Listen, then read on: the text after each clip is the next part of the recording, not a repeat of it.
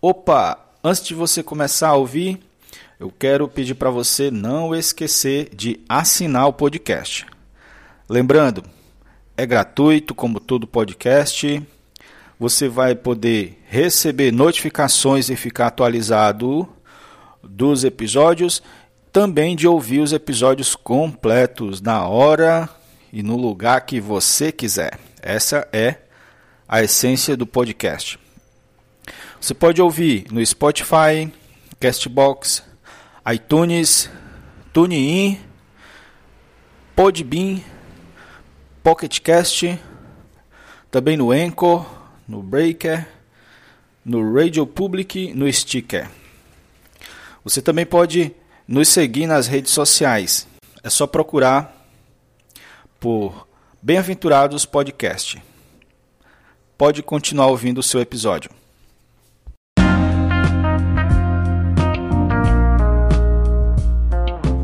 Sejam bem-vindos ao nosso podcast Bem-aventurados. Estamos de volta com mais um Ruminando a Palavra Profética.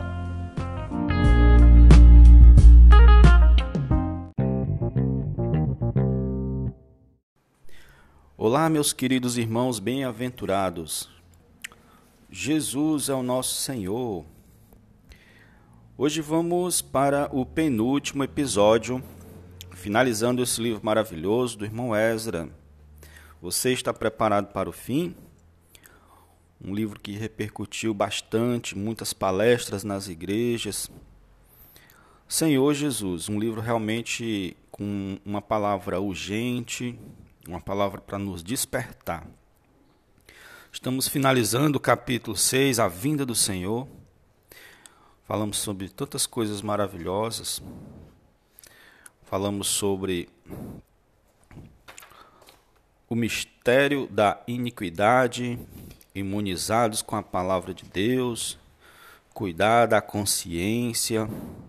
Falamos sobre o tempo do fim. E agora estamos finalizando sobre a vinda do Senhor, muitos detalhes maravilhosos. Lembrando, irmãos, que segunda-feira vamos começar uma outra temporada cujo tema é buscando intimidade, buscando intimidade com o Senhor Jesus. É muito importante nós termos essa intimidade com o Senhor o encabeçamento do Senhor vai fazer com que experimentemos o poder do Senhor. E esse encabeçamento vem de forma equilibrada, tendo numa, de um lado a nossa obediência à palavra profética passada pelos apóstolos para toda a igreja, dando a direção e nos preparando para a vinda do Senhor e também, do outro lado, pela nossa íntima comunhão com Ele. Quando eu falo íntima comunhão, é uma comunhão diária. Todo dia, antes de começar o nosso dia e no decorrer dele, precisamos aprender, precisamos estar na presença do Senhor. Precisamos dizer: Eis-me aqui, Senhor. Precisamos aprender a ouvir o Senhor falar ao nosso coração. Para isso, precisamos preparar o nosso coração, aquietar a nossa mente, exercitar através de ler, orar versículos, aprender a ficar quieto e calado, não só calado de boca, mas todo o ser ficar calado. Precisamos aprender a ficar quietos. Sendo Jesus a palavra, como nós nos atrevemos a falar primeiro? Levando uma lista de pedidos. Pedidos ficam para outra hora, outro momento, mas que também inclui comunhão. Mas devemos aprender a chegar ao Senhor para adorá-lo, para louvá-lo, para abrir o nosso coração e para contemplá-lo. Então, esses são os temas da nossa próxima série. Gostaria de, como eu já falei no início desse episódio, convidar você a assinar o podcast. Então, vamos lá. Hoje o tema é a batalha no céu. Hoje o lugar do dragão, Satanás, é o firmamento, é o espaço entre o terceiro céu, o lugar da morada de Deus, e a terra. Todo esse espaço hoje está sobre o domínio dele, ele tem livre acesso. E com ele estão os principados e potestades, que são os anjos caídos que o seguiram. Então estão são príncipes subordinados a ele. Você pode ver isso em Daniel 10, 13. Os anjos caídos atuam nos ares. A função deles é oprimir os homens, levá-los a pecar e afastá-los de Deus e de Sua palavra. De forma organizada, eles administram toda a terra. Os países têm, têm todo um. Cada, cada país tem um, um príncipe maior, cujo divide as responsabilidades pelas regiões daquele país com outros príncipes. Tudo organizado é um reino das trevas. E bem na base deles, da hierarquia deles, já na terra existem os espíritos malignos ou demônios, cujo seu habitat natural são os mares, mas também tem aqueles que saíram dos mares e estão procurando corpos humanos, vivendo entre os humanos é, e se aproveitando da, do corpo deles para tirar proveito. Senhor Jesus.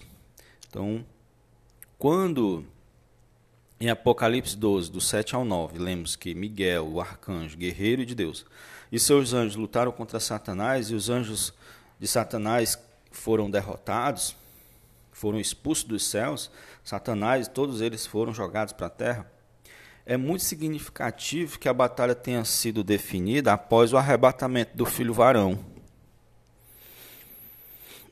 Isso nos dá a entender que essa batalha já estava acontecendo há algum tempo, mas permaneceu indefinida até o arrebatamento do filho varão, que chegou ali para somar e definir a batalha embora não esteja explícito na palavra de Deus, é fato que os vencedores são aqueles que dia a dia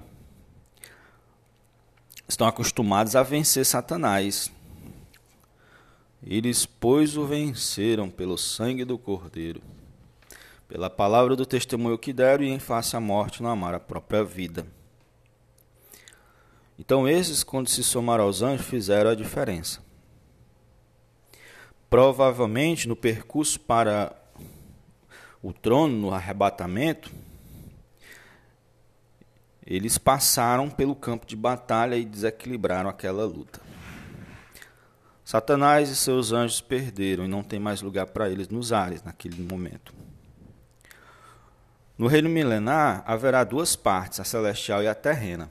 A celestial estarão na celestial estarão os crentes vencedores, o filho varão, as primícias, e reinarão ali nos ares, sendo correis com o Senhor e administrando toda a terra, encabeçado de uma forma perfeita pelo próprio Senhor Jesus. Já a parte da terra será entregue aos judeus remanescentes, os que escaparam na batalha da Armagedon. Naquele dia, dois terços dos judeus serão mortos pelo pelo anticristo, pelo seu exército. A terça parte permanecerá e será encurralada no Monte das Oliveiras, e nesse momento invocarão o nome do Senhor, que virá para salvá-los. Então eles, os judeus remanescentes vão se converter a Cristo. Cristo virá dos céus com os vencedores e colocará o pé sobre o Monte das Oliveiras, que se fenderá pelo meio, abrindo um vale muito grande por onde os judeus escaparão, lembrando até a travessia do Mar Vermelho. E estes serão sacerdotes de Deus que ensinarão as nações, isto é, as ovelhas mencionadas em Mateus 23, a servir a Deus, a adorá-lo. Os cristãos vencedores reinarão sobre as nações nas regiões celestes. Então, os cristãos hoje vencedores serão reis e os, e os judeus serão sacerdotes na terra. Em vista disso, é muito importante que tenhamos experiência de vitória sobre Satanás no nosso dia a dia. O Senhor Jesus obteve essa vitória como homem na terra. Foi tentado por Satanás e, como homem, venceu. E esse homem hoje é o Espírito que dá vida, que habita dentro de nós. Ele vivendo em nós, ele nós nos abrindo para ele, deixando ele ter o controle sobre nossa vida e nosso ser, venceremos também. E ele se compadece de nós, misericordioso, ele é misericordioso, porque passou pelas mesmas fraquezas. E é poderoso para socorrer os que são tentados, porque ele entende. Portanto, podemos a chegar a ele com intrepidez, segundo Hebreus 2, 16 ao 18, Hebreus 4, do 14 ao 16, e acharemos misericórdia para o socorro na ocasião que precisarmos. Senhor Jesus, Satanás intenta derrubar muitos, muitos cristãos, mas nós podemos vencê-los através da palavra e do Espírito. Ó Senhor Jesus, usando o sangue, usando a palavra, usando o Espírito, nós podemos vencer. Fico por aqui, amados, e até o próximo episódio. Amanhã vamos finalizar com a, o tema A Parousia do Senhor. Jesus é o Senhor.